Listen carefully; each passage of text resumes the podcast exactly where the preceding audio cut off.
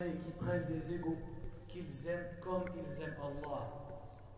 S'ils prennent des égaux comme ils aiment Allah, ça veut dire que d'abord, ils aimaient Allah. Donc les kuffars de Quraysh n'étaient pas des gens qui ne connaissaient pas Allah, qui ne croyaient pas à Allah, ou qui détestaient Allah. C'est-à-dire que ce n'étaient pas des athées. C'était des gens qui connaissaient Allah. Ils connaissaient le Créateur. Ils juraient par Allah. Ils aimaient Allah. Mais en même temps qu'ils l'adoraient, ils adoraient autre qu'Allah. Maintenant, une question évidente qui vient à l'esprit. Toute personne qui adore quelque chose, elle l'adore pour une maslaha. Elle l'adore pour un bénéfice qui lui revient. Quel bénéfice ils espéraient de l'adoration des statues, sachant qu'ils savaient pertinemment que ces statues, ne les guérissent pas elles ne peuvent pas les aider à avoir des enfants, elles ne peuvent pas les sauver d'une catastrophe, etc., etc. Donc, qu'est-ce qu'ils attendaient? La réponse est dans deux versets. Le premier qui dit Et ceux qui prennent en dehors d'Allah des alliés disent Nous ne les adorons que pour qu'ils nous rapprochent d'Allah en degrés.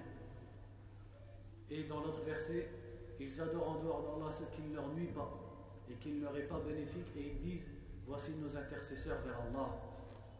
Donc ils n'attendaient qu'une chose de leur divinité, c'est qu'en se rapprochant d'elle par l'adoration, elle les rapproche d'Allah. Parce qu'ils avaient comme shubha que eux-mêmes directement ne peuvent pas se rapprocher d'Allah subhanahu wa. Donc pour revenir à notre sujet et à l'explication du verset et du tawhid, on en comprend que le tawhid, c'est pas juste croire en Allah et c'est même pas juste adorer Allah. C'est adorer Allah et renier l'adoration d'autre qu'Allah. Et cette signification, on la retrouve premièrement dans La ilaha illallah. La ilaha, il n'y a pas de ilah.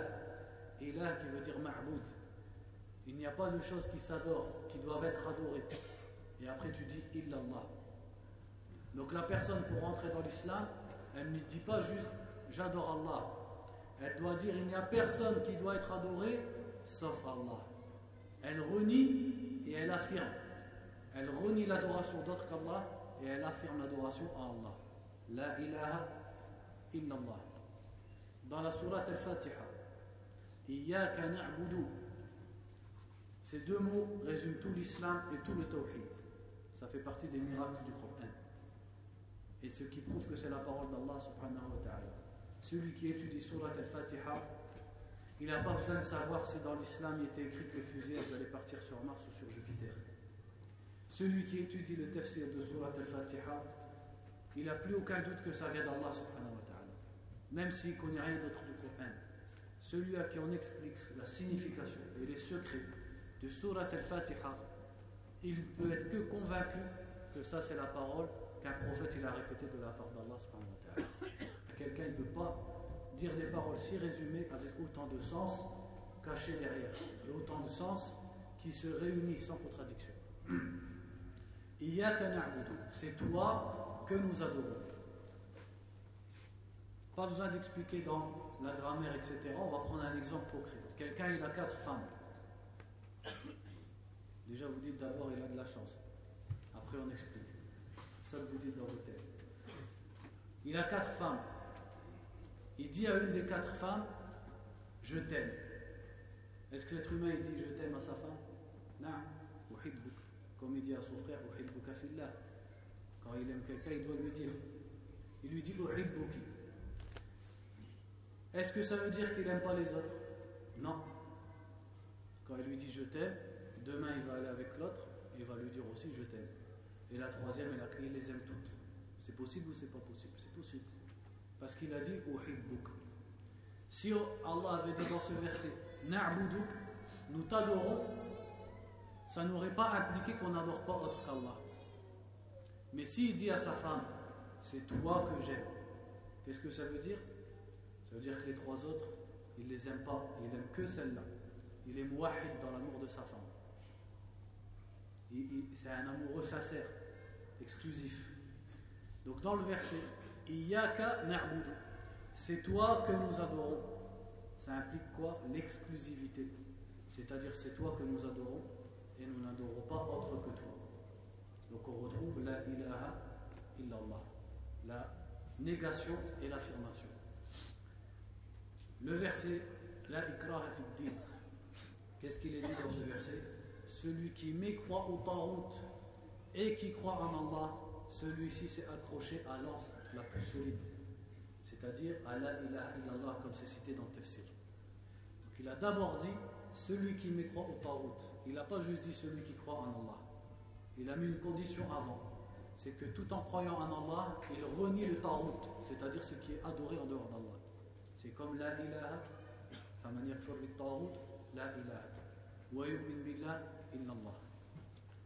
Dans Surat Maryam, quand Allah a dit Fa'budhu wastabir li ibadati, adore-le, c'est-à-dire ton Seigneur, et patiente dans son adoration.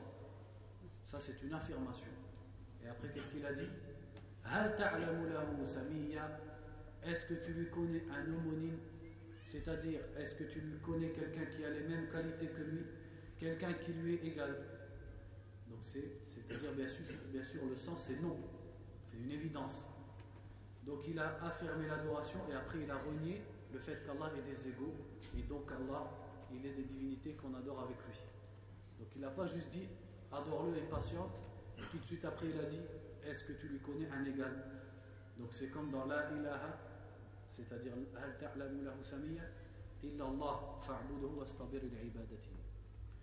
Dans la parole de Ibrahim, quand il a dit Je suis innocent et je me désavoue de ce que vous adorez. Donc là, il a renié et il a mécru les divinités de son peuple. Il l'a fatarani sauf celui qui m'a créé. La ilaha illallah. Il renie les divinités de son peuple et il affirme l'adoration d'Allah. Et quand il a dit Illalladhi fatarani, fatarani, c'est pas cité pour rien. Sauf celui qui m'a créé. Parce que son peuple, comme tous les peuples mouchriquins, savait que le créateur c'est Allah. Donc il y a une insinuation. Sauf celui qui m'a créé et c'est parce que c'est le seul qui m'a créé que je l'adore seul. Et comme vous, vous savez que c'est lui seul qui crée, vous devriez l'adorer seul. Dans Surat Al-Isra, ton Seigneur a décrété que vous n'adoriez personne à part lui. Allah ta'budu, vous n'adorez pas illa iya, sauf lui. Donc c'est comme la ilaha, renier l'adoration, illallah, sauf pour Allah et aussi dans le verset qui est avec nous ici, et dans beaucoup d'autres versets du Coran. Et aussi par rapport à ce qu'on disait à propos de Kufar Quraysh, un verset très important dans Surat Yusuf, qui est dans le même sens des versets qu'on vient de citer, qui dit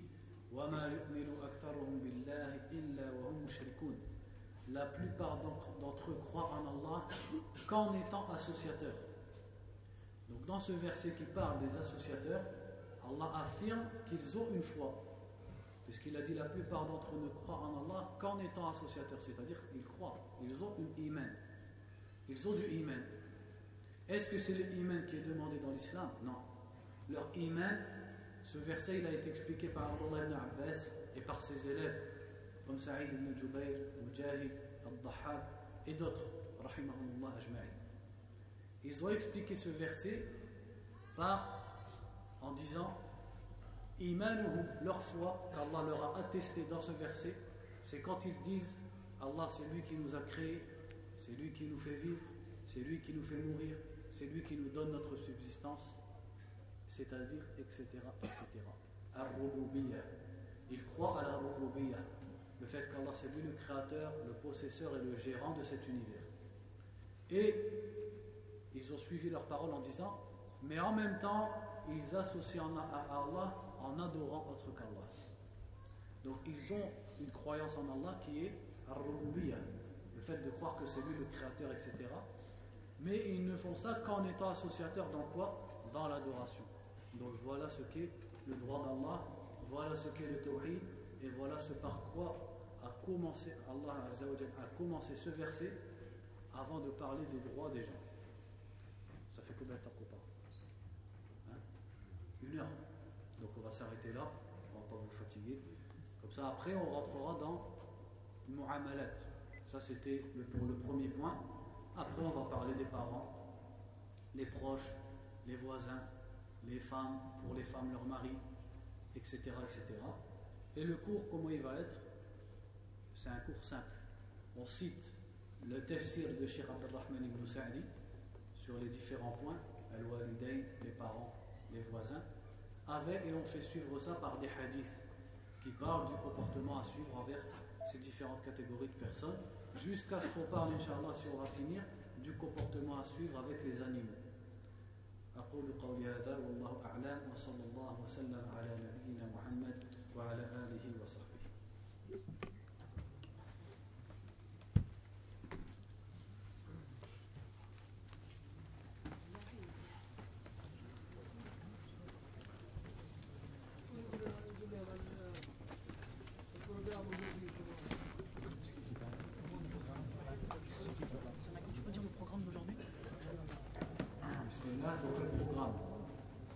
Là, il y a cours avec euh, Cheikh Ammar.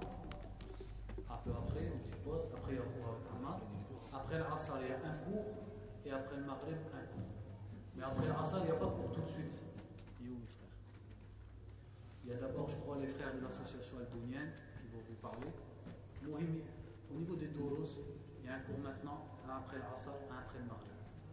Et demain, normalement, c'est entre et l'Asr, 3 cours. Et Inch'Allah Ta'ala, donc je peux vous l'annoncer tout de suite, normalement, il y a le frère Sulaiman Abou Hamad, l'Haïti du Canada, qui viendra le jour. Inch'Allah, une conférence. Demain, Inch'Allah. Il y a Marseille.